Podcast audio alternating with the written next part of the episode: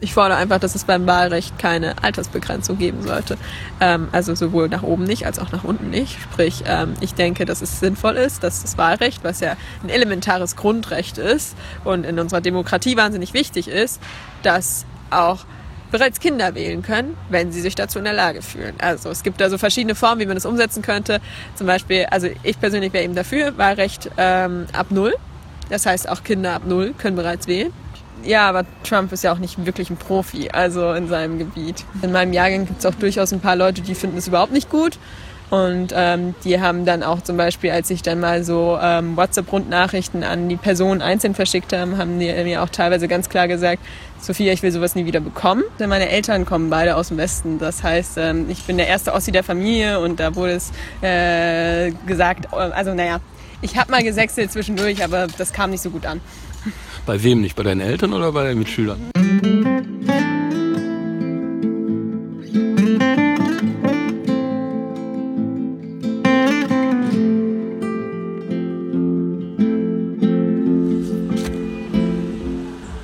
Prenez Platz.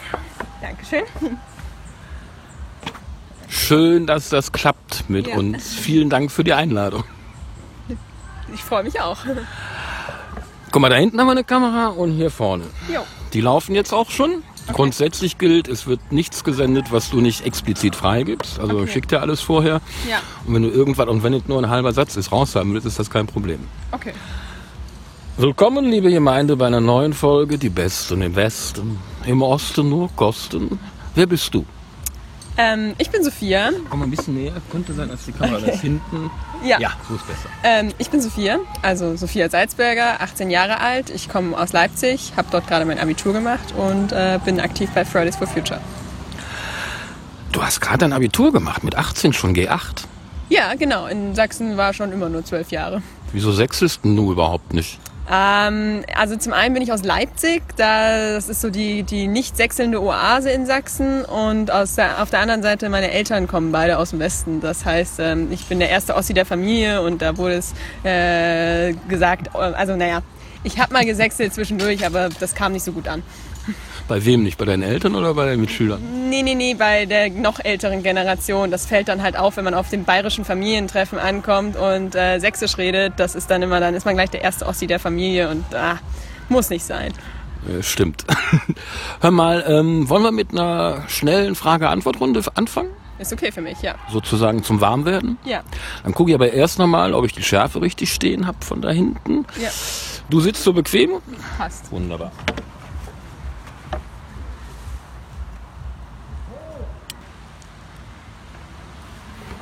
Fertig? Ja, Gut. Spielregel: sofort aus dem Bauch raus raushauen, nicht nachdenken. Wenn dir das nachher nicht gefällt, schneiden was raus. okay.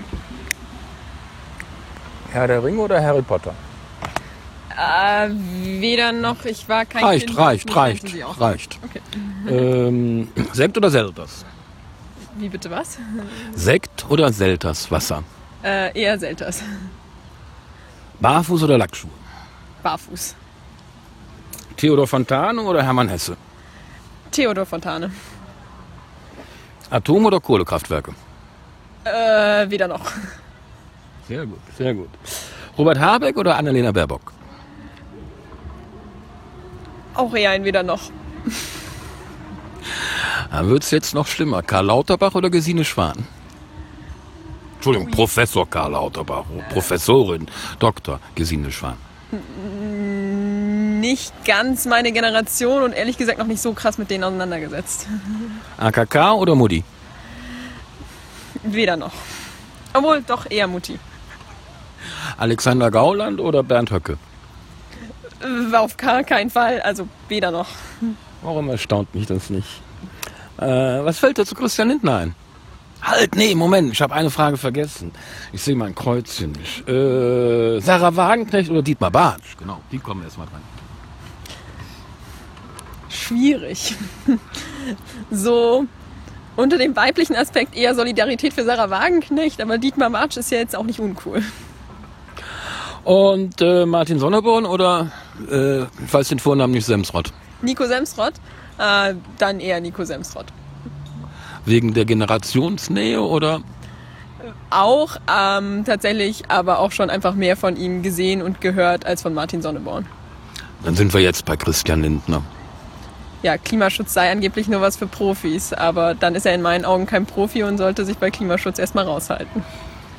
Hast du äh, zufällig, ich glaube vorletzten Sonntag, dieses ähm, Sommerinterview mit ihm gesehen, was die ARD jedes Jahr macht? Leider nicht.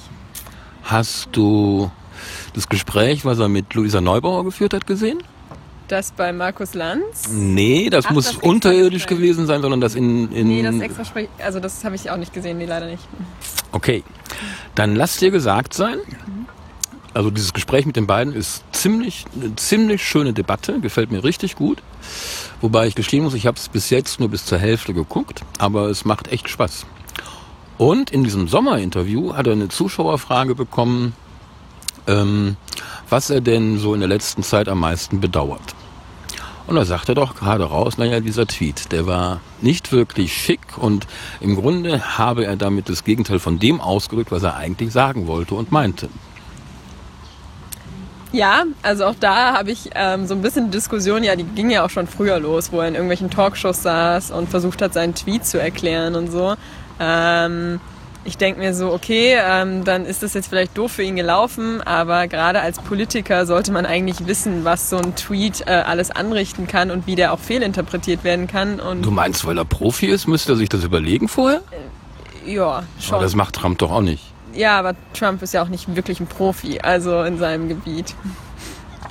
Also steile These, aber gut. Ich widerspreche da nicht. Du hast im Dezember, glaube ich, angefangen in Leipzig, ne? Ja, genau. Und zwar ganz alleine. Äh, ja, tatsächlich war das eine alleine, also ein Alleingang, diese erste Demo zu organisieren. Ähm, hing aber einfach damit zusammen, es gab damals noch keine wirkliche Ortsgruppe Fridays for Future Leipzig. Es gab eine WhatsApp-Gruppe, in der insgesamt ungefähr zehn Menschen drin waren, die ich alle nicht kannte. Und ich hatte einfach Wie bist du denn auf diese WhatsApp-Gruppe gestoßen? ähm, witzigerweise über eine Freundin aus Frankfurt. Die hatte mir, also sie wusste, dass ich mich politisch interessiere und auch äh, beim Thema Klima eben interessiert bin und auch irgendwie ge- schon nach Möglichkeiten gesucht habe, mich zu engagieren. Und hatte mir irgendwann mal einen Link zu einer Fridays for Future Sachsen-Gruppe geschickt. Und äh, dann bin ich in diese Gruppe rein. Und dort wiederum äh, habe ich dann gefragt, gibt es was in Leipzig? Wurde eine Leipzig-Gruppe weitergeleitet, wo aber noch nichts passiert ist. Und dann habe ich eben gefragt, steht für kommenden Freitag eine Demo an? Und dann habe ich leider gar keine Antwort bekommen. Und daraufhin habe ich dann einfach äh, selbst gefragt, okay, ähm, ich hätte Bock, was zu starten, würde jemand mitmachen? Daraufhin hat mir eine Person geantwortet, dass sie mitkommen würde, aber nicht so im Sinne von mitorganisieren, sondern dann war das so ein Ding, dass ich mir das irgendwie Wenn es mir serviert wird, komme ich gerne dahin und esse das dann auch. ja, ein bisschen in die Richtung. Also ich meine auch verständlich, weil wir hatten, glaube ich, alle keine Ahnung von Demo-Organisation. Ich auch nicht. Ich habe dann einfach am Donnerstagabend beschlossen, okay, das Ding spukte jetzt die ganze Woche bei mir im Kopf umher. Ich möchte das jetzt machen. Eine Zwischenfrage. Wann hast du angefangen, die Fühler auszustrecken, also nach Frankfurt? Und äh, wann hast du angefangen, dich mit Fridays for Future zu beschäftigen? Naja, so richtig aktiv hatte ich mich vorher gar nicht damit beschäftigt. Nee, nee, ich meine so diese sozusagen diese, diese sanften Anfänge. Die politischen Anfänge allgemein? Oder Nee, nur nee, die, nur, Fridays for Future erstmal zu der, zu der Vergangenheit, zu einer langen Vergangenheit kommen wir gleich. Ach so, ja, ja, nee. Ähm, das war tatsächlich kein aktives Fühlerausstrecken. Ich wusste gar nicht, dass es Fridays for Future in Deutschland gibt. Zu dem Zeitpunkt war ja war gerade mal ein Streik bereits in manchen Städten vereinzelt. Also, soweit ich weiß, war, wurden am 14. Dezember in manchen Städten schon erste Demos organisiert. Und ich hatte nur so im September, Oktober halt von Greta Thunberg gehört und ähm, fand das sehr spannend, habe das dann auch so ein bisschen verfolgt, aber ich wusste gar nicht, dass es Fridays for Future bereits als Bewegung in Deutschland gibt. Und ähm, eben dann tatsächlich habe ich es einfach nur über die Freundin aus Frankfurt erfahren. Und dann habe ich so gesehen, ach wie, es gibt eine Gruppe dazu. Es scheint diese Bewegung jetzt auch irgendwie nach Deutschland zu kommen. Und ähm, das heißt, es war gar nicht so aktiv suchen, sondern es war eher ein Zufall, dass ich in diese Gruppe gekommen bin und dann eben auch in diese Leipzig-Gruppe. Und ja, genau, und dann war das eben so eine Nacht- und Nebelaktion. Also sprich, ich Du hast Donnerstagabend, wie viel Uhr ungefähr, äh, dann beschlossen, ich mach das? Ja, es war so zu Tagesschau-Zeiten. Also irgendwie, ich saß im Wohnzimmer mit meiner Mutter rum und wir haben gerade eben Tagesschau geschaut und ähm, irgendwie, also eben diese Idee spukte ja schon die ganze Woche im Kopf umher und deshalb war ich so, okay, ähm, wenn das jetzt, also ich würde es bereuen, wenn ich es jetzt nicht mache. Ich mache das jetzt einfach und dann habe ich erstmal zwei Plakate gemalt, weil irgendwie so, ich hatte auch jetzt noch nicht so viel Demo-Erfahrung. Also ich habe noch nie zuvor eine Demo selbst organisiert. Aber, aber, du warst schon auf einer. Ich war schon auf einer, ja. Auf was für einer? Ähm, no Legida in Leipzig. Also die Ableger von Pegida waren ja eine Zeitweise der Meinung, auch in Leipzig demonstrieren zu müssen. Da war ich immer bei den Gegendemos dabei. Wann hast du angefangen damit? Ähm, die erste war, da war ich glaube ich noch 14 auf den ersten Demo. Wow. Ja, genau. Mit 14 habe ich mich mit Politik überhaupt nicht beschäftigt, glaube ich.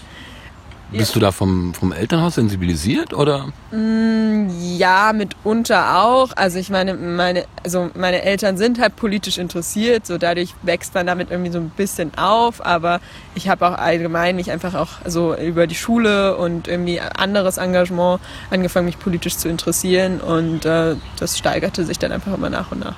Kannst du das festmachen, dass es irgendeinen bestimmten Impuls gab?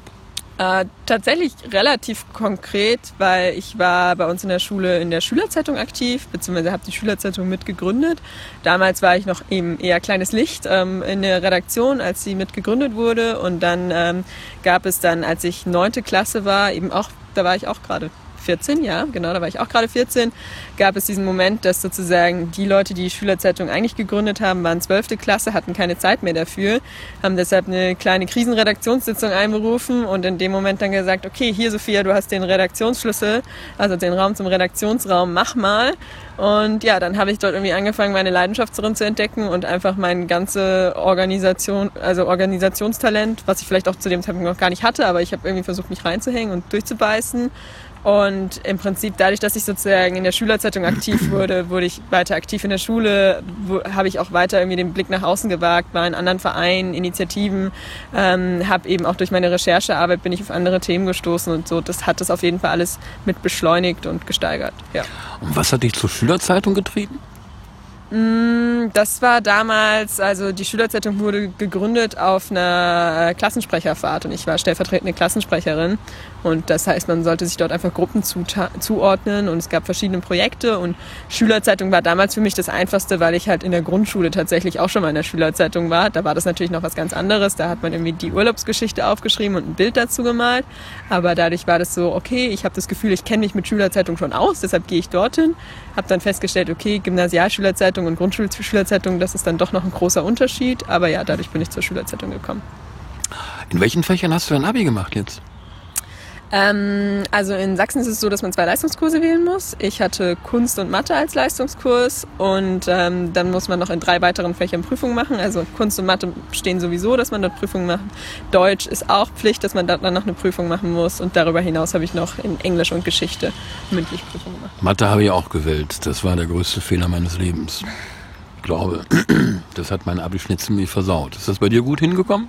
Bei mir ist es erstaunlich gut hingekommen, ja. Willst du dein NC verraten? Äh, kann ich machen. Also ich habe jetzt ein Endergebnis von 1,3. Wow. Ja. Da bin ich 1,2 schlechter gewesen. Nee, 1,3. 2,5 hatte ich, glaube ich. Ja. Schon eine Idee, was du machen willst jetzt? Also beruflich? Hm, tatsächlich noch nicht. Also ich bin ja gerade so in dieser Zwischenphase und ich werde jetzt erstmal das so alles auf mich zukommen lassen. Ich möchte auch erstmal mich ein Jahr lang nicht damit stressen müssen, was ich konkret machen möchte, sondern sage, okay, das nächste Jahr ist so bewusst erstmal so als, als Jahr geplant, wo ich einfach das mache, worauf ich Lust habe, wo ich vielleicht irgendwie Praktika mache und reinschnupper und dann mal schauen, wo es auf lange Sicht hingeht. Sehr vernünftig, finde ich. Hätte ich auch machen sollen. ähm, wie fühlt sich das denn eigentlich an? Also so ganz am Anfang quasi Fridays for Future Leipzig gegründet zu haben und jetzt ein knappes halbes Jahr, nee, ein gutes halbes Jahr, also sieben Monate später, ist das so ein Riesending. Mm, es ist immer wieder krass, das zu sehen, beziehungsweise also ich, ich mache es mir viel zu selten bewusst, dass ich da so Teil von diesem Riesending bin. Wie viel seid ihr jetzt in Leipzig? Ähm, also in der WhatsApp-Gruppe erstmal. in der WhatsApp-Gruppe. Es gibt mehrere. Verstehe. Mehrere Warum? Telegram-Gruppen. Ähm, WhatsApp-Gruppen haben ein Limit. Ab 250 geht es nicht mehr weiter oder 256. Und ähm, ja, genau. Aber es gibt sozusagen mehr Leute als 256, die Interesse hatten, in diese WhatsApp-Gruppe zu kommen. Und deshalb mussten wir einfach irgendwann mal neue WhatsApp-Gruppen aufmachen. Und also ist das bei Telegram auch so? Nee, Telegram glücklicherweise nicht. Da ist, glaube ich, Limit 200.000. Das haben wir noch nicht erreicht in Leipzig. Davon sind wir noch ein Stückchen entfernt. Und äh, ja, so in den Gruppen sind jetzt so insgesamt geschätzt knapp 800, würde ich sagen. so die wir Wow. insgesamt über Gruppen erreichen. Ja, vielleicht ein bisschen weniger, 700, 600, irgendwie sowas. Und dann also auf unseren wöchentlichen Plänen, also wo wir alles organisieren, sind immer je nachdem, jetzt im Sommer ist es immer ein bisschen heiß, das ist so ein bisschen Konkurrenz zum Plenum, so ungefähr 20 bis 40 Leute. Und dann auf den Demos hängt es auch ganz davon ab. Also wir machen in Leipzig wöchentliche Demos. Nicht alle können wöchentlich str- streiken, deshalb sind so im Durchschnitt immer so 100 bis 200 da. Und dann haben wir halt größere Demos und unsere letzte große Demo, da waren über 4500 da. Ja. Als ihr angefangen habt oder du angefangen hast, ähm, wie ist dein Engagement in deiner Stufe angekommen? Mm, gute Frage. Äh, tatsächlich gar nicht so krass aktiv am Anfang wahrgenommen worden. Also ich muss auch sagen, auch ich hatte am Anfang so ein bisschen die Hemmschwelle, das so in meinem ganzen Jahrgang irgendwie zu sagen, so hey, kommt da alle hin und äh, macht da alle mit, weil Ja, erstmal macht man das doch mit seiner besten Freundin oder ja, so. ne? genau, genau. Also ich habe das durchaus eben mit Freunden und Freundinnen beziehungsweise Leute, die ich irgendwie im Bekanntenkreis hatte, ähm, denen alles weitergeleitet und das lief einfach auch viel über irgendwelche privaten Chats. Und dann in meiner, in meiner Jahrgangsgruppe habe ich es dann auch zwischendurch geteilt, aber ich weiß halt auch, also in meinem Jahrgang gibt es auch durchaus ein paar Leute, die finden es überhaupt nicht gut. Und ähm, die haben dann auch zum Beispiel, als ich dann mal so ähm, WhatsApp-Rundnachrichten an die Personen einzeln verschickt haben, haben die mir auch teilweise ganz klar gesagt, Sophia, ich will sowas nie wieder bekommen. Ähm, und ich weiß auch, dass andere, also es sind auch sehr, sehr viele Politikmuffel bei uns im Jahrgang, die ähm, sich einfach dafür gar nicht interessieren. Versuch mal so einen Prozentsatz abzugeben. Also wann hast du wann, wann war die erste Demo, die du gemacht hast? Äh, äh, Mitte Dezember, 21. Dezember. Kurz vor Weihnachten. Ja, kurz vor Weihnachten. Genau. Und sagen wir jetzt mal äh, die zweite Januar-Demo. Wie viele Leute aus deiner Stufe hast du da mitziehen können schon? Drei, Und jetzt? Wie viele sind jetzt dabei? sechs. Also Okay, also gar nicht so viele. Nee, äh, tatsächlich, aber ich glaube, das liegt auch einfach an meinem Jahrgang, weil aus meiner Schule sind trotz alledem viele Leute da, also so aus den anderen Jahrgängen und zu denen ich auch Kontakt habe und aus manchen Jahrgangsstufen kamen dann gleich äh, 20 Leute zusammen oder so. Aber ich glaube, irgendwie mein Jahrgang war ein ähm, relativ Apolitischer. politisch, äh, in, uninteressierter Jahrgang, ja. Also natürlich, Ausnahmen bestätigen die Regeln und äh, es gab auch viele politisch interessierte Leute, die vielleicht in eine andere politische Richtung interessiert waren. Aber, Gerade in Sachsen soll es da ja ein paar geben. Ja, ja, genau. In Sachsen gibt's da ein paar. Leipzig hat noch immer so die Glückssituation. Eben Leipzig ist so ein bisschen die Oase in Sachsen. So, da ist es nicht so viel, aber auch äh, von den Leuten, was man den, den Sächsinnen und Sachsen vorwirft, da ist durchaus gab's auch ein paar bei uns im Jahr. Naja, Brandenburger und Thüringer sind ja nicht so weit weg davon. Also ist Sachsen ja nicht alleine mit. Ne? Genau, ja. Hast du denn eigentlich, kommen wir gleich zu, Ja. ähm, von, von, vom Schulamt irgendwelche Repressalien bekommen? Wie ist das bei euch in Leipzig? Ähm, das ist ein bisschen eine längere Geschichte. Ich weiß nicht, ob ich die. Wir haben Zeit. Okay. Also tatsächlich, ähm, wir in Du Leipzig. kannst mir einen Gefallen tun, wenn du jetzt eine lange Geschichte erzählst, würdest du mir dieses Handy-Mikro abnehmen, dann rolle ich mir noch ein Zeitchen. Ach so, okay. Ja, ähm, genau. Also die, die längere Geschichte ist, dass wir uns in Leipzig eigentlich schon, ähm, also wir haben schon ganz am Anfang ähm, bei unserem ersten wirklichen Organisationsplenum hatten wir eine hitzige Debatte darüber, sollen wir es wirklich als Schulstreik machen oder nur als eine Demo am Nachmittag, ähm, weil da auch einige dabei waren, die so meinten, sie finden das prinzipiell gut, aber sie können halt freitags nicht die Schule bestreiken. Das, das geht bei ihnen irgendwie nicht oder das wollen sie auch nicht. Und da haben wir uns dann schon geeinigt, nee, wir wollen schon einen Schulstreik machen, aber wir machen es zu einer Warum wolltet ihr das? ja, weil uns einfach auch klar war, dass es von der Symbolik her oder von der medialen Öffentlichkeitswirksamkeit viel, viel, also zu dem Zeitpunkt war es viel wichtiger, dass dort Jugendliche und Kinder dafür die Schule bestreiken, damit irgendwie den Leuten klar wird, okay, die machen das nicht so zum Spaß, sondern da sind auch einfach wirklich Leute, die dafür eben die Schule bestreiken. Und das ist, also es hat Öffentlichkeit, viel mehr Öffentlichkeit erregt als Finde ich total erstaunlich, dass ihr da so früh dran gedacht habt. Weil es stimmt natürlich. Und Carla Remsmar hat ja bei Maybrit Illner schon mal am Tisch Ja. gesessen. Und sie ist da ja auch gefragt worden, ne, warum macht er das denn nicht sonntags oder nachmittags? Und ihre Antwort darauf ist echt zum Niederknien. Weil ich da nicht hier sitzen würde. ja. Ja. Ja, ist auch so. Also das hatte auch, hat auch Greta Thunberg schon äh, öfter mal gesagt, so dass irgendwie dieser Schulstreik, also hätte Greta sich nicht freitags zum Schule bestreiken dorthin gesetzt, beziehungsweise am Anfang hat sie, genau, anfangs war es ja sogar eine ganze Woche, beziehungsweise äh, zwei oder drei Wochen hintereinander. So, dann wäre nie aufmerksam gewesen. 20. Ja. August war das, glaube ich. Ne? Ja, genau. Ähm, nee, und deshalb haben wir uns auch entschieden, wir wollen einen Schulstreik machen und wir wollten dann aber halt trotzdem, damit die Leute, die bei uns mitmachen wollen, nicht gleichzeitig äh, komplett den Freitag äh, bestreiken müssen, ähm, haben wir gesagt, okay, unsere Demozeit ist immer 12.30 Uhr. Also wir streiken jeden Freitag äh, 12.30 Uhr. Also, und das ist so eine Zeit, da kannst du gut aus der Mittagspause verschwinden und ähm, verpasst ähm, höchstens zwei, drei Stunden noch gerade freitags ist es dann doch öfter mal leichter, auch irgendwie die letzten Stunden nicht wahrzunehmen. Und äh, ja, dann kam bei uns in Leipzig noch die merkwürdige Situation zustande, ähm, dass vor der ersten großen Demo, die wir hatten, also die erste große Demo war der 18. Januar, ähm, da waren sieben. Heißt? Danke. Genau, da waren äh, 700 Menschen da. Das war unsere erste große Demo. Und ähm, am Dienstag oder so in dieser Woche, wo, bevor diese große Demo war, hat der Stadtschülerrat Leipzig ähm, eine Presseerklärung und eine Erklärung an alle Schulen rausgegeben, dass sie prinzipiell das Anliegen des Umwelt- und Klimaschutzes natürlich gut finden, aber den Streik nicht unterstützen. Stadtschülerrat ist eine Institution von Schülerinnen und Schülern.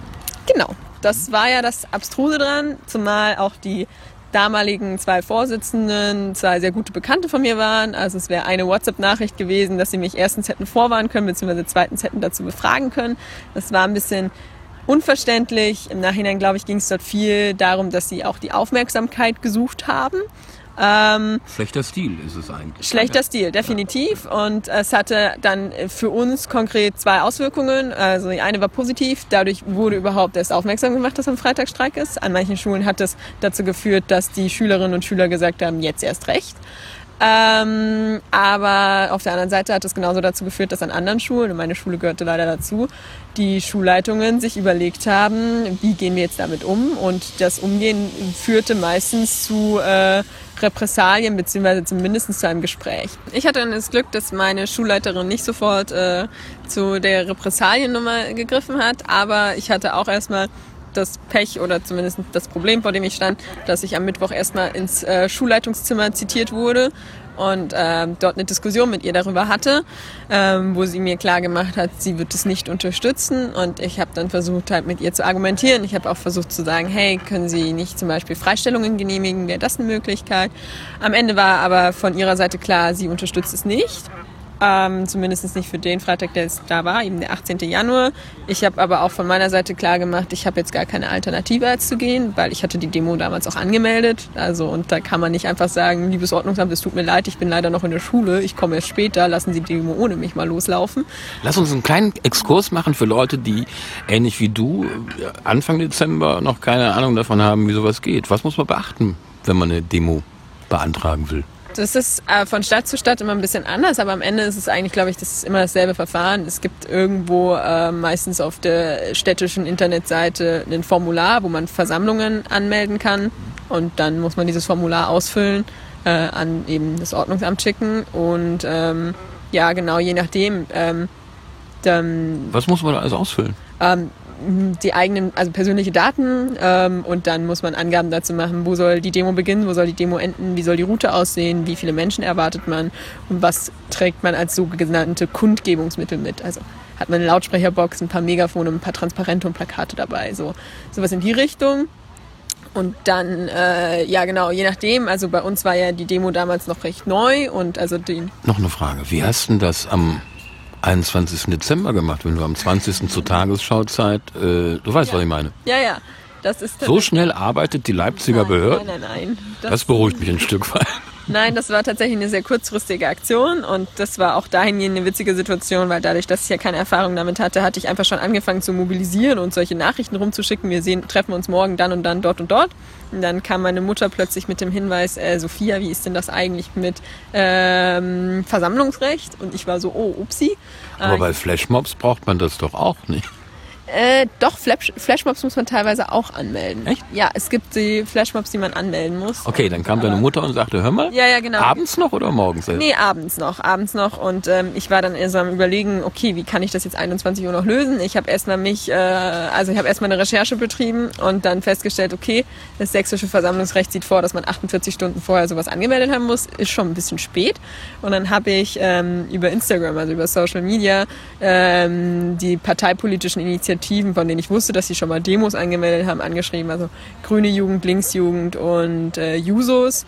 Ähm, und auf dem Linksjugend-Account hat mir jemand geantwortet, mit dem ich mittlerweile auch gut befreundet bin, der auch mit bei Fridays for Future dabei ist, ähm, damals aber halt auch nicht kannte und meinte so, sei alles kein Thema, man kann das auch als Spontankundgebung anmelden. Das ist nämlich auch möglich, dass man sowas spontan anmeldet, ähm, weil Augen und Ohren auf. Genau, genau. Äh, prinzipiell das Versammlungsrecht ist ja ein, also das habe ich mir auch später nochmal erklären lassen von einem, von einem Anwalt oder von einem, also von einem Juristen. Äh, Versammlungsrecht ist ja ein ganz, ganz hohes Gut. Es steht im Grundgesetz auch, dass man sich ver, äh, versammeln darf und deshalb dürfen Auch ein Artikel von den ersten 20, ne? Genau, und deshalb da dürfen einem da gar nicht so viele Steine in den Weg gelegt werden, weil grundsätzlich muss jeder und jede zu jeder Zeit die, die Möglichkeit haben, eine Versammlung anzumelden und deshalb gibt es eben auch diese Möglichkeit, eine Spontanversammlung zu machen. Und das lief dann bei mir einfach so ab, dass ich morgens aus der Schule raus bin, also nach meinen zwei Blöcken, die ich noch mitgemacht habe. Es war dann so 11 Uhr und dann beim Ordnungsamt angerufen habe und meinte, ich möchte gerne eine Versammlung anmelden.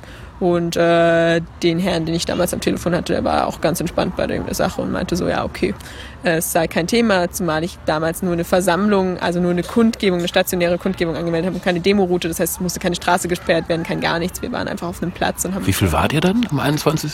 äh, 27. Aber Immerhin, also für eine Vorbereitungszeit von 18 Stunden? Ja, nicht mal wahrscheinlich, so, genau. Kommt, war, war, war gut, ja. Respekt. Ja, es hat mich auch selbst überrascht, weil tatsächlich ähm, die wenigsten Leute von den 27, die dort kamen, kannte ich. Also ich glaube, effektiv kannte ich drei oder vier Leute.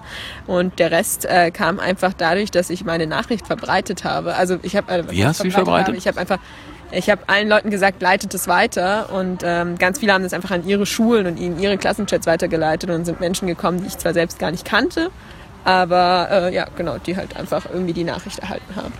Cool. Ähm, wie ging's? Wir, wir waren jetzt eigentlich bei deiner Schulleiterin im, im Zimmer. Ja, genau. Ähm, ja, ich hatte mit ihr eben diskutiert und äh, auch selbst meinen Standpunkt klar gemacht, dass es für mich keine Alternative gibt, als jetzt eben am Freitag zu streiken und zu fehlen. Und ähm, ich weiß bis heute nicht, wie sie das am Ende wahrgenommen hat. Ich glaube, am Ende äh, hatte sie großen Respekt davor, dass ich meine Haltung trotz alledem vertreten habe. Glaube ich auch. Ähm, und ansonsten hatte ich tatsächlich einfach das Glück, dass ich ähm, jeden Freitag meinen letzten Block einen sehr sympathischen Lehrer hatte, äh, der, ähm, ich glaube, häufiger mal ein Auge zugedrückt hat und das gar nicht irgendwo vermerkt hat, dass ich Du hast meine nächste Frage vorweggenommen. Welches Fach war das? Englisch. Englisch kannst du. Was, was, hast, du Ja. was hast du für eine Abschlussnote in Englisch jetzt? Oh, das weiß ich gar nicht. Also irgendwas im Einsatz-Zweier-Bereich.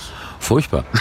Streberin. Ja, ja. Nee, also mein Englischlehrer war da tatsächlich ähm, einfach, was das angeht, äh, sehr zuvorkommend und entgegenkommend. Ähm, auch einfach, weil er selbst, also das hat er mir auch klar gemacht, so er fand das Anliegen wichtig und ähm, gleichzeitig war es auch so, durch, aufgrund der Tatsache, dass ich eben Englischprüfung gemacht habe, hatte er so Zusatz-Englischstunden jeweils Mittwochnachmittags angeboten und ich war eigentlich bei jeder Mittwochnachmittagsstunde Auf dabei. eigene Kappe, also sozusagen unbezahlt? Ja, genau. Also beziehungsweise er Oder? hatte einen Sprachassistenten aus Kanada da, der hat das dann großteils übernommen, aber er war mit anwesend und äh, ihm war es einfach wichtig, dass wir häufiger noch für die mündliche Prüfung die Gelegenheit bekommen, auf Englisch zu reden. Okay, also auf deiner Schule bist du sozusagen vielleicht nicht hundertprozentig unterstützt worden, aber es sind noch keine Steine in den Weg gelegt worden. Hm, Keine weiteren Extrasteine. Also ich Wie sieht's denn mit dem Schulverwaltungsamt aus? Jein, also die haben sich bei uns an der Schule gar nicht eingeschaltet und sie haben sich auch sonst, soweit ich weiß, in Leipzig nicht eingeschaltet. Im Nachhinein weiß ich auch, dass dort einfach im Hintergrund ein paar Personen tätig sind, die sich bewusst nicht eingeschaltet haben. Also beziehungsweise es gab wohl mal eine Stellungnahme vom, von der Schulverwaltung, die habe ich nie gelesen. Die wies einfach nur noch mal darauf hin, dass es kein Streikrecht für Schülerinnen gibt. Aber sie hat auch nicht zu mehr Sanktionen geraten. Und äh, ich war mal Wahrscheinlich eine verdeckte Parents for Future Vertreterin, oder? nicht ganz, aber ich weiß, dass es jemand ist, der durchaus ähm, ja, politisch uns nicht gänzlich abgeneigt ist. Und ähm, das hat sich viel später, also drei Monate später oder so, rausgestellt, dass es dort auch im Amt ein paar Diskussionen zu gab und man dann halt gesagt hat, okay, wir geben einfach nur diese einfache Stellungnahme raus, aber wir wollen die Schulen nicht dazu motivieren, Repressalien zu ergreifen, weil letztlich gibt es ja trotz alledem, es gibt Schulen, da ist es tatsächlich dann so gewesen, dass es zu Repressalien kam im Sinne von, da wurden dann zu Elterngesprächen eingeladen, da gab es einen Eintrag auf dem Zeugnis und so. Glücklicherweise aber noch nichts weiteres, dass irgendjemand deshalb von der Versetzung gefährdet war oder so. Ich habe im Vorbeifliegen irgendwann mal gelesen, vor drei oder vier Wochen, dass in irgendeiner Stadt, ich glaube in Baden-Württemberg, so In Mannheim war das, glaube ich, sollten Bußgelder erlassen werden. Ja, sollten erlassen werden, heißt ist zurückgezogen. Es wurde dann zurückgezogen. Ähm, ich glaube tatsächlich auch, weil es einfach viel öffentlichen Druck da gab. Es hat großes Aussehen erregend, weil ich glaube, irgendwie es wären vier Schülerinnen und Schüler betroffen gewesen und sie hätten alle jeweils 180 Euro oder so zahlen müssen. Warum nur vier? Ähm, weil Also es gibt, gab's da nicht mehr? Nee, die Schulleitung hatte das gemeldet. Und ähm, also es hängt ja immer davon ab, wie die Schulleitung mit sowas umgeht. Weil grundsätzlich, also auch ich habe mich da mal kurz damit befasst, grundsätzlich gilt unentschuldigtes Fehlen. Ähm, ist also wird eingetragen bei der Schule vermerkt und es gibt dann so eine bestimmte Stundenanzahl, die du nicht überschreiten darfst, beziehungsweise wenn du sie überschritten überschritten hast, muss halt die Schule erzieherische Maßnahmen ergreifen. Und normaler Gang bei einer Schule ist dann, dass man natürlich erstmal den, den Schüler oder die Schülerin zu einem Gespräch einlädt, mit denen redet und sagt, so geht's nicht. Ähm, beziehungsweise es kann dann zu einem Klassenleiterverweis kommen, eventuell auch zu einem Schulleiterverweis und ähm, eventuell werden auch noch die Eltern zu einem Gespräch eingeladen werden. Was die schärfere Variante ist oder die, die, das, das, das Sanktionsmittel, was es am Ende noch gibt, sind so Bußgeldverfahren. Dass wenn halt die Schulleitung tatsächlich den Fall gegeben sieht, dass das mutwillig geschwänzt wird und die Eltern das auch Was ja der Fall ist. Also da muss man Ja, ja, ja. jetzt nicht dran vorbeireden. Ne? Naja, das und äh, vor allem, wenn die Schulleitung, also ich weiß nicht, wie genau das geregelt ist, aber soweit ich das verstanden habe, wenn die Schulleitung den Verdacht hat, dass die Eltern das auch bewusst in Kauf nehmen und nicht aktiv dagegen vorgehen, dass ihre Kinder vom Unterricht fernbleiben, können sie halt so Bußgeld erlassen, was dann am Ende auch die Eltern eigentlich zahlen müssen. Bin ich mir nicht sicher. Kann auch sein, dass es die Schüler und Schülerinnen selbst Ist zahlen. wahrscheinlich auch vom Alter abhängig. Ne? Kann gut sein, genau. Also Und Volljährige würden es sicher selbst zahlen müssen. Vermutlich, ja. Und ähm, das, ist, das ist immer noch die Möglichkeit, dass man sozusagen Bußgeld zahlen muss. Und ähm, ja, genau, in Mannheim wurde halt scheinbar diese Maßnahme ergriffen, weil eine Schulleitung der Meinung war, das zu melden. Und ähm, aber am Ende aufgrund vom politischen Druck und ähnlichem wurde es irgendwie wieder fallen gelassen, so wie ich das verstanden habe. Ist ja auch ein bisschen schade, oder? Da bricht man Regeln und wird nicht mehr bestraft dafür. Was ist denn das für ein Rechtsstaat? Ähm, ja, das ist ähm, tatsächlich ja das, das, das Merkwürdige, oder nicht das Merkwürdige, aber halt das Ungewöhnliche an Fridays for Future. Das ist ja genauso, wie uns auch von Anfang an eigentlich fast alle PolitikerInnen und Politiker parteiübergreifend gelobt und bejubelt haben. Ich habe, also nochmal ganz großes Lob für euren äh, Wikipedia-Auftritt. Keine Ahnung, wie viele Leute von euch da mitschreiben, aber ich habe selten so einen ausführlichen Artikel gesehen mit so viel äh, schicken Sachinformationen nebenbei. Also dass Steinmeier euch umarmt hat, Frau Merkel sofort umarmt hat. Und die allerschönste Geschichte finde ich, dass ihr unseren Bundeswirtschaftsminister wieder in sein Büro geschickt habt. Toll. Ja, das war damals tatsächlich aber auch so besprochener Aktionskonsens in der, in der, in der Gruppe. Also das war einfach klar, dass es dieses, dieses Treffen mit äh, Peter Altmaier geben wird, ähm, wo er also wo er halt auch unsere Forderungen nochmal vorgelegt bekommen hat und wo ihm nochmal ausdrücklich gesagt wurde, er hat das umzusetzen und zu handeln. Und ähm, soweit ich das weiß von dem Gespräch, haben sie ihn auf dem Gespräch auch darauf hingewiesen, dass er auf unserer Demo nicht erwünscht ist, solange er nicht handelt. Und irgendwie muss das scheinbar aber mit seinen Beratern schiefgelaufen sein. Also man sieht da ja so immer so Videos, wo er seinen Berater zusammenscheißt, dass das eine schlechte Idee gewesen sei. Echt? Ja, es gibt so Ah, Das ich. gibt's auf YouTube? äh, es gibt auf jeden Fall so Ausschnitte, wo das dann äh, extra lauter gedreht wird, also eben, wo er sich zu seinem Berater umdreht und sagt, das war eine Scheißidee. Weil er ist aus seinem Ministerium rausgekommen, eben mit seinen, mit seinen Beratern und seinen Security-Leuten und stand dann neben der Bühne und ähm, in der Erwartung auf der Bühne äh, das Mikrofon bekommen, zu bekommen und eine Rede halten zu dürfen. Und ähm, ich weiß, damals auf der Bühne stand Jakob, also Jakob Blasel, der heute zum Beispiel auch hier mit den Sommerkongress organisiert.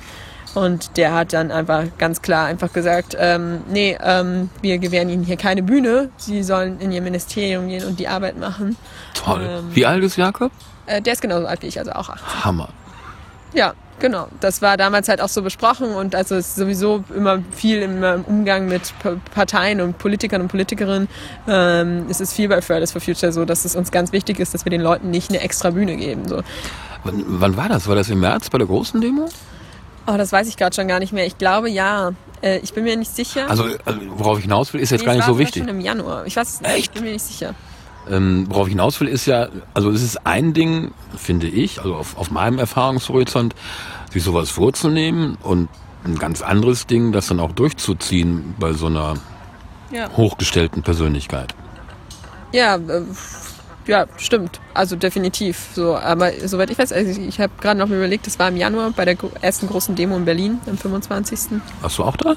Äh, nee, leider nicht. Aber ich habe es äh, live verfolgt. Ich konnte an dem Tag aus Krankheitsgründen halt leider nicht mitkommen. Ich war Live verfolgt? Heißt, ihr habt einen Livestream? YouTube-Livestream tatsächlich an dem Tag und ähm, den hatte ich mitverfolgt. Und dann war ja im Nachhinein auch ganz viel Berichterstattung darüber, beziehungsweise zum Beispiel dass dieser Ausschnitt ähm, mit Peter Altmaier, der dann seinen Berater äh, zusammenscheißt. Ich glaube, den gab es auch bei der Heute-Show oder so nochmal extra.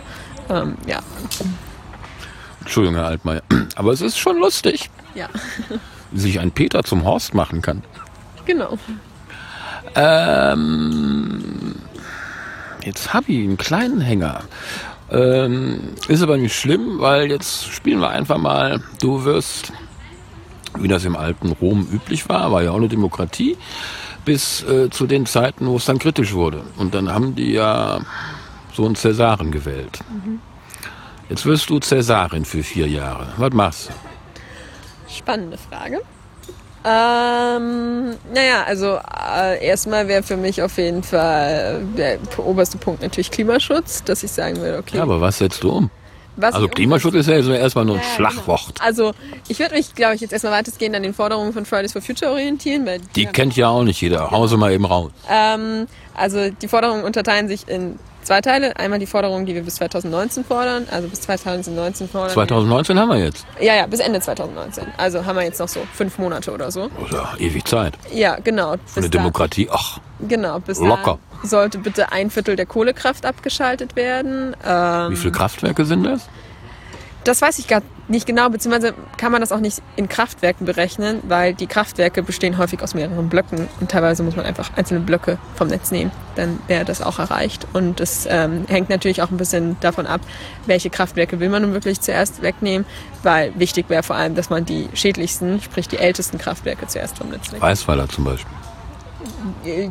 Ja, also genau, es sind verschiedene. Also ähm, ich weiß nur, dass dort, in, also wir auch gerade in Sachsen darüber diskutieren, welche das denn zuerst wären. Ja, aber wenn wir dann keinen Strom mehr haben, ist doch auch doof. Ähm, ja, das ist so ein bisschen der Trugschluss, dass es da keinen Strom mehr gäbe, weil tatsächlich. Aber das ist doch so ein beliebtes ja, Gegenargument. ja, ist ein ne? beliebtes Gegenargument, aber die Rechnung zeigt. Oder müssen wir halt, den Atomstrom aus Frankreich nehmen? Ich glaube das nicht. wollen wir nicht. Das ist ja irgendwie auch uncool, den Atomstrom aus Frank äh, Frankreich zu nehmen, weil Atomstrom äh, produziert ja auch Müll, der die nächsten Generationen belasten wird. Und von daher ist es keine Alternative. Aber tatsächlich, ähm, wenn man sich die Berechnungen anschaut, ist es so, dass wir mit der aktuellen Produktion von also erneuerbaren Energien häufig sogar einen Überschuss produzieren, der ähm, ins Stromnetz teilweise gar nicht mehr eingespeist werden kann, weil es zu viel ist. Also Windräder stehen still, obwohl Wind weht, weil einfach sie keinen Strom mehr bringen. Also Reicht. Nächste Forderung. genau. Ähm, jetzt hänge ich kurz auch. Kein Problem. Ach ja, die CO2-Steuer ähm, von 180 Euro pro Tonne CO2. Ähm, Aber die ist ja quasi schon beschlossen, oder? nee, also nein, es gibt tatsächlich, es gibt, ähm, Wirst du mir jetzt sagen, dass die Politik noch nichts umgesetzt hat? ja, das will ich Ja, das sagen. habe ich befürchtet. Ja, nee, ähm, ich meine, die Diskussion ist ja so langsam so ein bisschen angelaufen, aber sie Es gab was, ähm, die, hast du diese WDR-Doku gesehen über Fridays for Future, die vor drei, vier Wochen lief? äh, die, wo auch Ende Gelände mit einer Rolle ja, spielte. genau. Ja, genau. Da ist ja gegen Ende so ein kleiner Bericht über eure Delegation, die auf vier oder fünf Bundestagsabgeordnete getroffen ist. Ich weiß nicht, wie der Junge heißt, der ganz links außen saß. Also ich glaube, Toni Hofreiter gegenüber. Auch sehr gut und klar gesprochen. Und da sagte der Herr Hofreiter ja irgendwann, naja, äh, Demokratie, das brauchen wir, muss ja auch Mehrheiten finden. Das stimmt schon, aber. Ja, aber das, dieses Spiel haben wir ja jetzt gerade nicht. Du bist ja Cäsarin, Ja. ne? Ach so. Ja, nee, genau. Wenn ich Cäsarin wäre, dann würde ich das halt durchsetzen. Ähm, Also wir haben jetzt Kohlekraft, Viertel weg bis Ende des Jahres, CO2-Steuer 180 Schleifen pro Tonne oder Kilotonne. äh, nee, 180 Euro pro Tonne. Genau. Nächste? Und das nächste ist ähm, das Ende aller Subventionen auf fossile Energieträger. Weil aktuell ist es Das dann. heißt auch auf Diesel, äh, ja, das heißt. auch auf Kerosin. Ja. Also Bis wann? Kerosin Bis wann wird ja nochmal? nicht extra subventioniert. Kerosin wird nur einfach nicht besteuert. Das ist doch eine Subventionsform. Das ist eine Subventionsform, ja. Kerosin müsste halt besteuert werden, so. Und ähm, ja, ansonsten ist es auch, also es gibt ja nicht nur die direkten Subventionen, ähm, sondern es gibt halt auch so indirekte Subventionen, dass zum Beispiel eine Kohleindustrie, die müssen häufig keine Abgaben für irgendwelches Wasser, das sie brauchen und so zahlen. Das ist, das ist alles sehr dubios. Wie er da mal drauf kam, frage ich mich auch. Aber ähm, genau, das Ist historisch gewachsen, sagt man gerne bei sowas. Genau, es ist historisch gewachsen und es diente alles mal dazu, dass Haben die immer so gemacht. Äh, wachsen soll und ähm, damit das alles rentabel ist und ganz viel Geld bringt, aber es schadet halt der Umwelt. Vierte Forderung? Oder waren das Genau, nur, nee, oder das, habt ihr waren nur die, drei? das waren die drei bis 2019 und dann gibt es noch unsere drei langfristigen Forderungen, ähm, die vorsehen, dass wir Netto Null bis 2035 erreichen müssen. Netto Null heißt, es darf nicht mehr CO2 und andere Treibhausgase emittiert werden, als durch unsere Natur wieder aufgenommen werden kann. Ähm, heißt im Umkehrschluss, wenn man das, wenn man das umsetzen will, Glocke? Okay.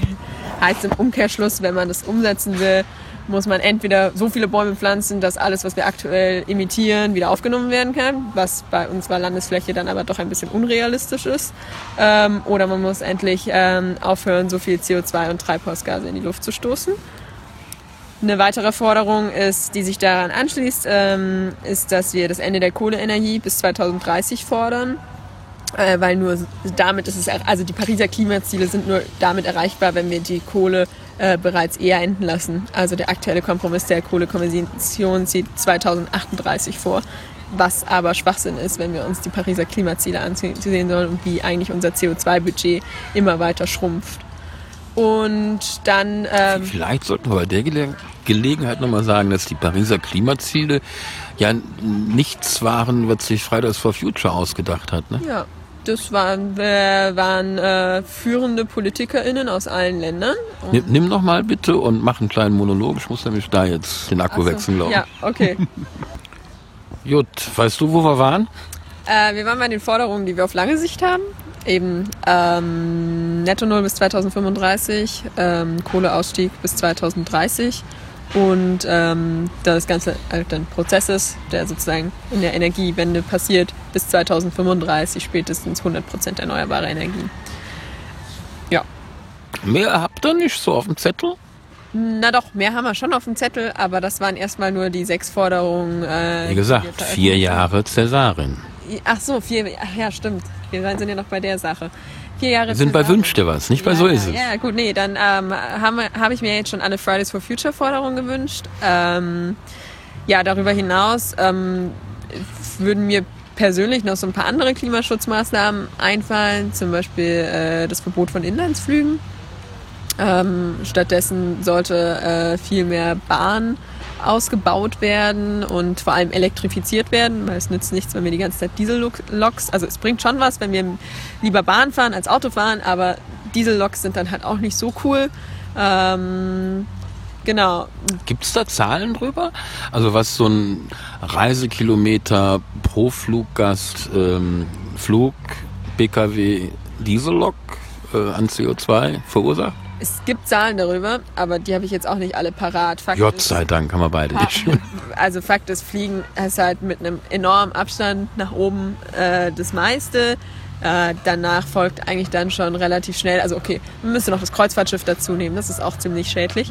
Ähm, danach folgen dann eigentlich äh, schon die Privat-PKWs, weil das, also bei dem PKW ist ja einfach das Thema, du fährst alleine in einer großen Metallkiste, die irgendwie äh, viel ähm, Treibhausgase ausstößt und produziert. Ähm, und danach folgt sozusagen alles, was irgendwie öffentlicher Verkehr ist. Ähm, und da ist natürlich dann so, dass eine Diesellok schädlicher ist als äh, eine elektrifizierte Bahn. Ähm, genau. Ja, aber die genauen Zahlen habe ich auch nicht parat. Aber du bist ja immer noch Cäsarin. Ich bin immer noch Cäsarin. Ja, wenn ich immer noch Cäsarin wäre, ähm, ja, ist ja jetzt die Frage, so wenn es dann über den Klimaschutz hinausgeht, also abgesehen davon, dass es für den Klimaschutz auf jeden Fall noch mehr zu tun gäbe, also zum Beispiel äh, die Landwirtschaft ist noch ein Riesenaspekt, wo man einfach sagen muss, okay, die konventionelle Landwirtschaft in der Form, wie es sie aktuell gibt, ist einfach äh, wahnsinnig schädlich fürs Klima. Also ähm, ich würde Massentierhaltung einfach sofort verbieten und nicht nur so ein Tierwohl-Label, sondern einfach wirklich Massentierhaltung verbieten. Die Tiere brauchen den Raum, den sie normalerweise auch irgendwie in einem Freiraum zum Leben haben sollten und sollten davon auf jeden Fall was bekommen. Ja. So, jetzt haben wir drei Jahre, sechs Monate vorbei. Du hast nur noch Zeit für drei Sachen. Was machst du? Zeit für drei Sachen. Äh, schwierig. Ähm,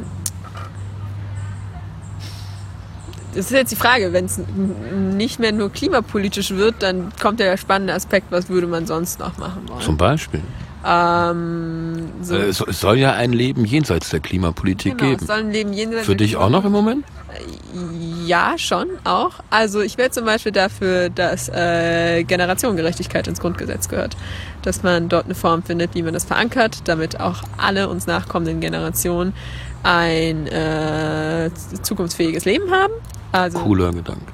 Ja, äh, genau. Und das Thema ist, es ist so ein bisschen rechtlich ein bisschen schwierig. Wir haben momentan sowas wie Artikel 20a, da steht, dass die natürlichen Lebensgrundlagen und so für die kommenden Generationen erhalten werden müssen. Aber das ist nur so eine Staatsziel, äh, also so ein Staatsziel. Das ist so ähnlich wie äh, Klimanotstand ausrufen. Ne? Klingt schön, aber äh, unterm Strich heißt genau, es ja nichts. Es bringt, es bringt nichts, wenn da nicht irgendwie noch mehr Maßnahmen dahinter stehen. Ich wäre auch voll dafür, dass das Wahlalter abgesenkt wird. Ähm, also ich Darfst mein, du jetzt wählen eigentlich? Ich darf jetzt wählen. Ich bin jetzt seit einem halben Jahr 18. Ach, stimmt, du bist ja 18, ja. Genau, ich durfte schon bei der Europawahl. Aber bei, in, in, Sachsen, in Sachsen ist noch 18 Jahre?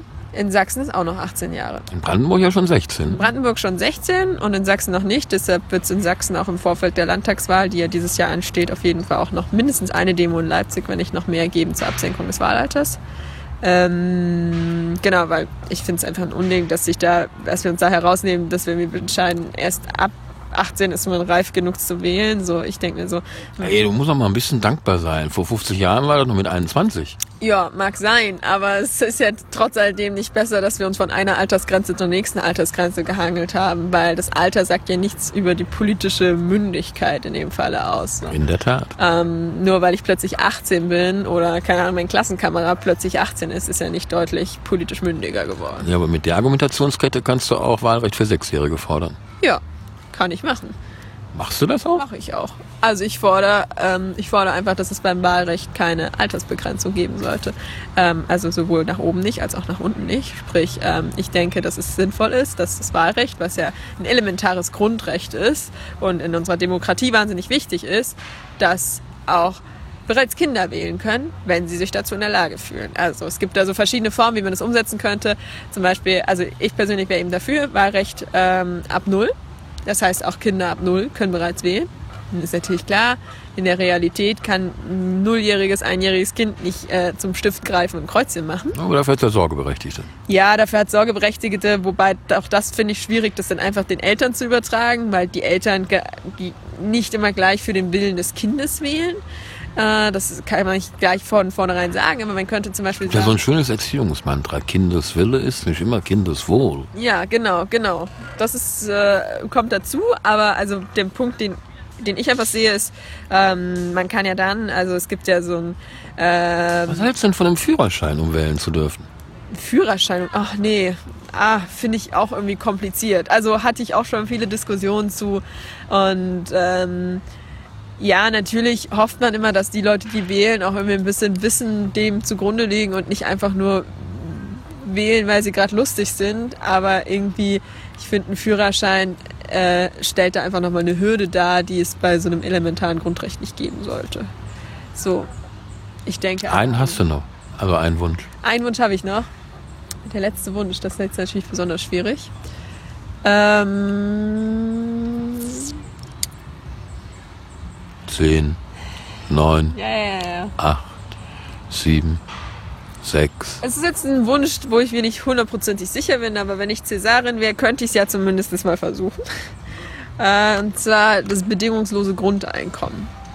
Würde ich ähm, auf jeden Fall mal für interessant halten. Ich meine, als Cäsarin könnte man es ja dann vielleicht auch so machen, dass man das erstmal in einer Modellregion versucht und dann sieht man, wie es weitergeht. Aber Wo wäre denn deine Lieblingsmodellregion? Oh, ich hätte da jetzt nichts gegen Leipzig einzuwenden, aber nee, äh, letztlich müsste man da wahrscheinlich irgendwie schlauer abwägen, wo das auch wirklich repräsentativ wäre. So Auf einer Skala von 1 bis 100, wie lokalpatriotisch bist du?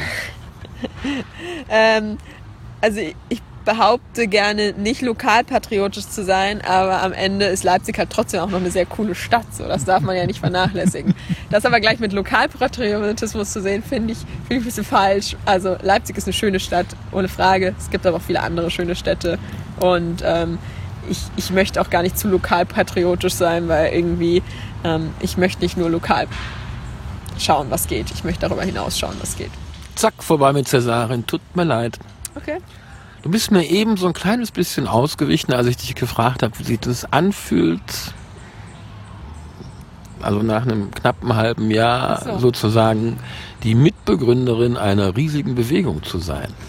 Jetzt darfst du nochmal das Mikro nehmen und ich gehe nochmal gucken und dann erzählst du das bitte mal. Soll ich einfach so die Weltgeschichte erzählen? Gerne da rein Gerne da. da rein? Okay. Also wichtig ist mir, dass du so ein bisschen schilderst, wie sich das anfühlt. Also erstmal so ganz alleine zu sein und dann erstmal, ne, also das war ja sicherlich auch ein geiles Gefühl, dass da plötzlich 27 Köpfe Ja. auftauchen, wo du die äh, 90 Prozent nicht von kennst. Aber 27 und wie viel tausend ist ja schon Unterschied. ein Unterschied. Ne? Und wenn man alle auf der Welt zusammenzählt, sind es ja, Über zwei Millionen. wie fühlt sich das an? Ja. Ähm, nee, also genau das mit dem alleine das zu machen, das war erstmal so Gefühl Risiko eingehen und no risk, no fun, so ein bisschen. Ich versuch's einfach mal, auch wenn ich keine Erfahrung habe. Ähm, dann mit den 27 Menschen dazustehen, war schon irgendwie so ziemlich beeindruckend ähm, und hat mich an dem Tag auf jeden Fall auch irgendwie geflasht und ähm, ja, war, war dann schon mal irgendwie spannend zu sehen und vor allem habe ich da dann schon so ein bisschen Potenzial gesehen, so 27, jetzt könnte es auch noch mehr werden. Ich weiß noch, der 18. Januar war für mich sehr prägend in Erinnerung, weil es eben unsere erste Großdemo war mit 700. Und vor Und- allen Dingen auch die nach deinem Aufenthalt im Direktorenzimmer. Ne? Das auch, genau. Und diese Woche war einfach die trubeligste Woche in meinem Leben. Also, okay, nee, die wurde dann von anderen trubeligen Wochen geschlagen mittlerweile. Aber zu dem Zeitpunkt war es dann die trubeligste Woche. Ich hatte an dem 18. Januar zu dem Geburtstag. Also, es war irgendwie. Stimmt, du bist Steinbock, habe ich irgendwo gelesen. Ja, ich hatte Geburtstag an dem Tag. Ich habe eine Klausur in Mathe oder so an dem Tag geschrieben, habe am Abend noch eine große Geburtstagsfeier geschmissen und dann gab es einfach noch diesen großen Streik mit 700 Menschen und dadurch, dass es auch der erste große Streik war, war es der Tag, wo am meisten Pressevertretungen da waren. Also ich würde sagen, es waren fast also zehn Pressevertretungen da. Und die hast du auch bespielt, oder? Ja, ich war zu dem Zeitpunkt, hatten wir nur eine Pressesprecherin und das war ich, weil die anderen alle so waren, ja, Sophia, mach das mal, du hast da tendenziell schon eher irgendwie Erfahrung mit, also was auch nicht wirklich stimmte. Also ich hatte noch keine eigene Presseerfahrung im Sinne von, dass ich Interviews gegeben habe. Ich kannte halt nur die Presse schon von der anderen Seite, sprich, ich war ja in der Schülerzeitung aktiv so. Ähm, aber ja, genau. Also von daher ähm, wurden mir an dem Tag auch eben knapp zehn Mikros äh, nacheinander ins Gesicht gehalten. Also der Tag war ziemlich verrückt. Wie fühlt sich das an? Was hast du gefühlt dabei? Es war purer Adrenalinrausch. Also man hat nicht mehr wirklich viel anderes gespürt, so, weil es war einfach, also es war wahnsinnig stressig und aber wahnsinnig begeisternd, gleichzeitig super erschöpfend und ermüdend. Also ich war danach echt K.O. Und äh, ja, also in solchen Momenten kann man ja auch Taktisch klug gelegt, dass man das Wochenende zum Erholen hat. Ne? Äh, ja, ja, ja, so ein bisschen. Ähm, nee, genau, aber es war einfach, also in dem Moment hat man ja meistens gar nicht die Zeit zu realisieren, was jetzt eigentlich gerade los ist und was es irgendwie bedeuten kann. Und das ist tatsächlich auch einfach, es war ein totaler, totaler Rausch irgendwie. Also und äh, Rückblickend betrachtet? Ja, rückblickend betrachtet war die Demo halt auf jeden Fall ein großer Anfang für Leipzig, weil danach war es halt irgendwie klar, okay, Fridays for Future gibt's. Ah, Lass uns bei dir Ach so, bleiben, bei mir. Mich interessiert, was sich in deiner Gefühlswelt getan hat seither. Ist eine gute Frage. Ich glaube, es ist irgendwie schwierig, das nur so auf einen Punkt zu bringen, weil es sind so ganz viele verschiedene Sachen. So, ich Ach, nimm drei Punkte. Ja, also ich habe auf der einen Seite super viel Erfahrung gesammelt. So allein diese Tatsache, dass ich so viele Pressegespräche auf einmal hatte, war irgendwie was total Neues und ähm, eben eine Erfahrung für mich. Ähm, auf der anderen Seite eben irgendwie dieses Gefühl, was bewegt zu haben, Leute mobilisiert zu haben und eben innerhalb von einem Monat ähm, 700 Menschen auf die Straße zu bewegen, war krass und halt einfach auch noch mit dazugehörend sozusagen dieses Gefühl, es gibt dort Leute, die stehen für eine Sache. So, man ist sozusagen nicht allein mit seinen Anliegen, sondern es gibt ganz vielen Leuten, denen das so geht und die das genauso sehen. Und das war schon ziemlich cool und so ging es ja dann auch weiter. Also wir hatten dann im Februar unsere erste Demo, wo wir die Tausender-Marke geknackt haben. Da waren wir, glaube ich, knapp 2000. Und ähm, Soll ich das mal wieder abnehmen? ach so, ja gerne. Im März gab es dann eine Demo mit 2500 Menschen, die ich zwar mit organisiert habe, aber an dem Tag selbst hatte ich leider keine Zeit. Das war der Tag vom globalen Streik. Ähm, das war auch, das war nochmal ein Tag, wo mir erst die globalen Dimensionen mal wieder so richtig klar geworden sind, weil natürlich hat man in der Zeit auch mitgekriegt, okay, in anderen Städten, in anderen Ländern gibt es auch. Ähm, man hat sich auch angefangen, mit anderen Städten zu vernetzen und so. Aber ich weiß noch, wie ich am Donnerstagabend nach Hause kam und dann über Social Media, über den Greenpeace-Kanal mitgekriegt habe, wie sie sozusagen schon in Australien angefangen haben zu streiken, während ich gerade ins Bett gehe. Und schon dort sah man die, äh, dort waren es sogar Hunderttausende, sah man auf der Straße und dachte sich so, hui, da geht's schon los und es zog dann einmal um die ganze Welt. Das war ziemlich krass. Und dann eben unsere letzte große Demo, die war einfach ein organisatorisches Vollchaos. Also Wann war die? äh, es war der 24. Mai, es war kurz vor der Europawahl und ähm, es waren eben knapp 5000 Leute in Leipzig. Und äh, genau, auch da war es so, ich hatte die Demo angemeldet. Das heißt, ich war auch so verantwortlich für Gespräche mit dem Ordnungsamt und Polizei führen und über den Kontakt halten und dass irgendwie Demoauflagen eingehalten werden und OrdnerInnen organisiert werden, die die Demo sortieren. Und das war einfach total crazy, vor allem weil man diese Masse nicht mehr überblicken konnte. Also es ist dann an einem Punkt gelangt, wo du die Masse nicht mehr überblicken konntest und wir hatten nicht mal, also unsere Lautsprecher haben auch nicht mehr gereicht, um alle zu erreichen. So. Und das war dann so der Punkt, wo du auch zwischendurch so diesen Kontrollverlust hattest. Und es war aber auch da einfach nur geflasht und man kriegt gar nicht so mit, was genau Sache ist. Ich weiß, wir sind losgelaufen und ich bin ganz vorne mitgelaufen und irgendwann bekam ich über Walkie-Talkie, als wir schon zwei Kreuzungen weiter waren, gehört, dass sie jetzt erst vom Anfangskundgebungsort die letzten weg sind. Und ich dachte mir so, Gott, diese Straße ist halt so, die radelt mit, man mit einem Fahrrad eine Minute lang. Eine Minute das klingt jetzt nicht lang, aber eine Straße, die mit dem Fahrrad eine Minute lang ist, ist doch ziemlich lang. Es war Nur bestimmt die Frage, ob bergauf oder bergab, ne? tatsächlich äh, e- sehr eben. Leipzig ist ja Tiefland. Ähm, nee, genau, aber das war dann einfach schon so der Punkt, wo man sich so dachte, oha, verrückt. Und Okay, wir gehen jetzt mal zu dem Sonntagabend danach. Also wenn das, Adrenal wenn das Adrenalin sich halbwegs wieder eingepegelt hat wenn gewählt und man. Das war Wahlsonntag. Ja, nee, vorher noch, vor, vor der Wahl, glaube ich. Äh, ah, lass uns eine Woche später gehen. Also wenn die Wahl, die Wahl stört jetzt ein bisschen bei der Betrachtung. Ja. Mich interessiert, ähm, also wenn der ganze Stress vorbei ist, die ganze Organummer, das ganze Adrenalin abgebaut ist und du entspannt, halbwegs entspannt zurückblicken kannst. Also sprich der Donnerstag vor der nächsten Demo. Oder Mittwoch. Mittwoch, wenn du noch nicht in Vorbereitung bist. Ah, du weißt schon, was ich meine. Ja, ja. Spürst du dann sowas wie Macht? Wir hatten heute einen sehr spannenden Workshop, wo es auch unter anderem um den Begriff Macht ging. Und es ging um äh, äh, Wirkmacht. Also, äh, we- weiß nicht, wie genau es äh, Also, Macht im Sinne von, ich kann was bewegen, definitiv. Aber mir würde nie im Sinne kommen, keine Ahnung, Macht über Menschen oder so zu haben. So, das ist, das ist so, das ist so Macht. Also ich versuche mich eigentlich auch von Macht dahingehend zu distanzieren, weil ich kein großer Freund von- diesen hierarchischen Strukturen bin. Und also ich bin auch eher dem abgeneigt, wenn mich hier plötzlich jemand spaßeshalber Chefin nennt, dann bin ich immer so, "Mm, nee, nee, möchte ich gar nicht. Also Aber irgendwer muss doch der Chef sein, nein? ich denke nicht. Ich denke, man kann es überwinden und man braucht es nicht. Und also Okay, lass uns nochmal zurück zur Macht über Menschen kommen. Äh, mit eurer Forderung 2030, Kohle raus, ja. übst du Macht über die Leute aus, die da mm, im Kohleabbau beschäftigt sind. Naja, keine direkte Macht ist ja erstmal nur eine politische Forderung. Politische Forderungen stellen viele aus und sie haben nicht gleichzeitig Macht über die Menschen. Das ist ja erst Wenn sie denn umgesetzt wird und mein euer Ziel ist es, sie umzusetzen, ja. hat es Konsequenzen für die Menschen. Ja, ja, natürlich. Aber ähm, es ist vielleicht eine gewisse Form der Machtausübung. Es ist auf keinen Fall eine direkte Machtausübung, dass ich jetzt direkt dem Mensch seinen Arbeitsplatz wegnehme, sondern es geht ja über politische Prozesse. Und ähm, das ist ja aber allgemein das Thema der politischen Macht und wo man dann irgendwie schauen muss, okay, wie kriegt man das so realisiert, dass die Leute nicht darunter leiden.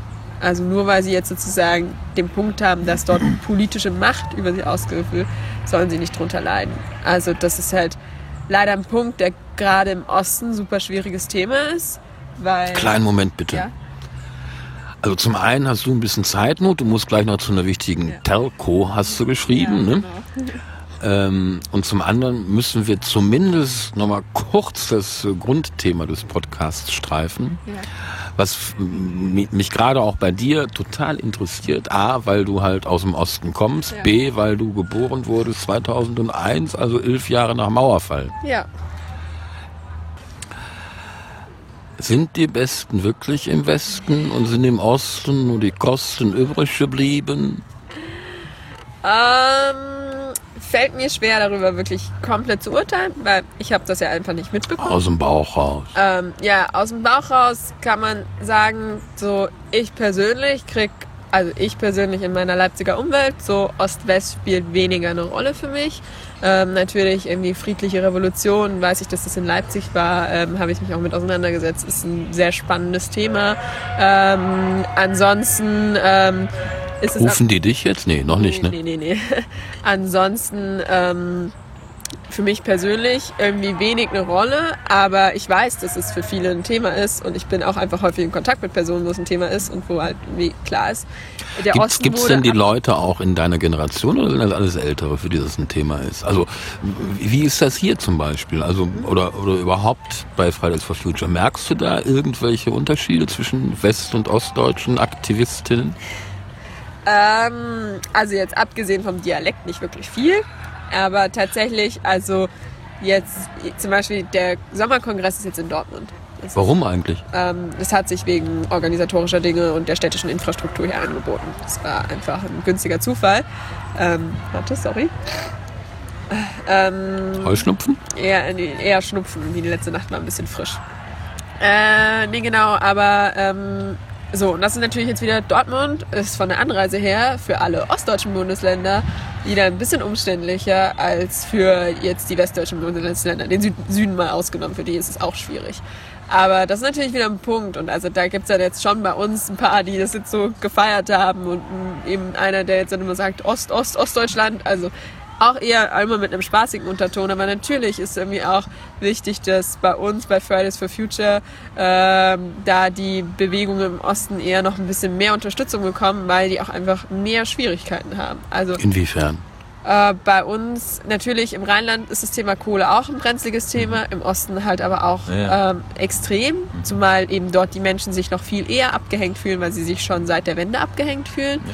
Ähm, des Weiteren haben wir im Osten einfach viel stärker das Problem, dass wir äh, viel mehr Gegenwind dagegen haben, dass, also, ne, wenn man auf einem Land oder in irgendeiner kleineren Stadt eine Fridays for Future Demo startet, muss man auch befürchten, dass die Nazis eine Gegendemo starten. Oder dass die Nazis die Demo infiltrieren. Das ist in Leipzig auch nicht das Problem. Glück gehabt, aber es gab dort auch schon Vorfälle in ostdeutschen Städten, wo die Fridays for Future Demos damit Probleme hatten. Wow, äh, habe ich auch noch nicht drüber nachgedacht. Jetzt wird unsere Zeit leider doch ein bisschen knapp ja. hinten raus. Ähm, nicht versäumen möchte ich dir jetzt noch zwei Minuten Zeit zu geben, ähm, den Riso der Landtagswahl in Sachsen zu geben. Also den Riso der Landtagswahl in Sachsen. Hier, zwei Minuten Aufruf Zwei Minuten Aufruf. Nimm nochmal. Äh, okay, äh, Aufruf auf keinen Fall die AfD zu wählen. Äh, AfD und CDU sind gerade eng auf und man sollte es nicht unterschätzen, was es bedeutet, die AfD zu wählen. Äh, was in deren Programm steht, ist mit ganz viel Repression für Minderheiten verbunden. Es ist, wird äh, fürs Klima äh, ist überhaupt keine Besserung zu hoffen. Es wird eher äh, eine Verschlechterung sein. Ähm, also damit meine ich das Klima im Sinne von, dass äh, globale Immer, Klima. immer. Ich, ich bin in Nordrhein-Westfalen angemeldet. Mich brauchst du mit. Hier. Ja, Da da. nee, genau. Und ansonsten muss man aber auch ganz klar sagen, warum ist so viel Unzufriedenheit in Sachsen? In Sachsen ist drei, 30 Jahren die CDU am Werke. Ähm, meiner Meinung nach, also meiner persönlichen Meinung nach, ist auch das nicht weiterhin gesund. Von daher würde ich persönlich, ich kann jetzt hier nicht als Fridays for Future sprechen, aber ich persönlich rate dringend davon ab, AfD und CDU zu wählen weil für mich einfach die Parteien, also die eine Partei ist für mich einfach grundsätzlich nicht wählbar und die andere Partei hat einfach auch in Sachsen schon zu viel verbockt, als dass sie irgendwie meiner Meinung nach noch die Legitimation hätten, weiter zu regieren. Mir ist durchaus bewusst, dass es trotzdem nicht so sein wird, dass es eine, äh, eine Gegenregierung gegen beide Parteien geben kann. Also es wird wahrscheinlich sein, dass die CDU weiter in der Regierung ist. Ich hoffe aber einfach ganz stark, dass ähm, die anderen demokratischen Parteien, äh, vor allem die, die sich zum Klimaschutz und zu effektiven Klimaschutzmaßnahmen bekennen, also Grüne, Linke und SPD, ähm, gewählt werden. Und, Zack, zwei Minuten ja, zu Ende. genau. Sophia, vielen, vielen lieben Dank für das Gespräch und ähm, weiterhin toi, toi, toi, viel Erfolg und vor allen Dingen auch Spaß bei der Sache. Dankeschön.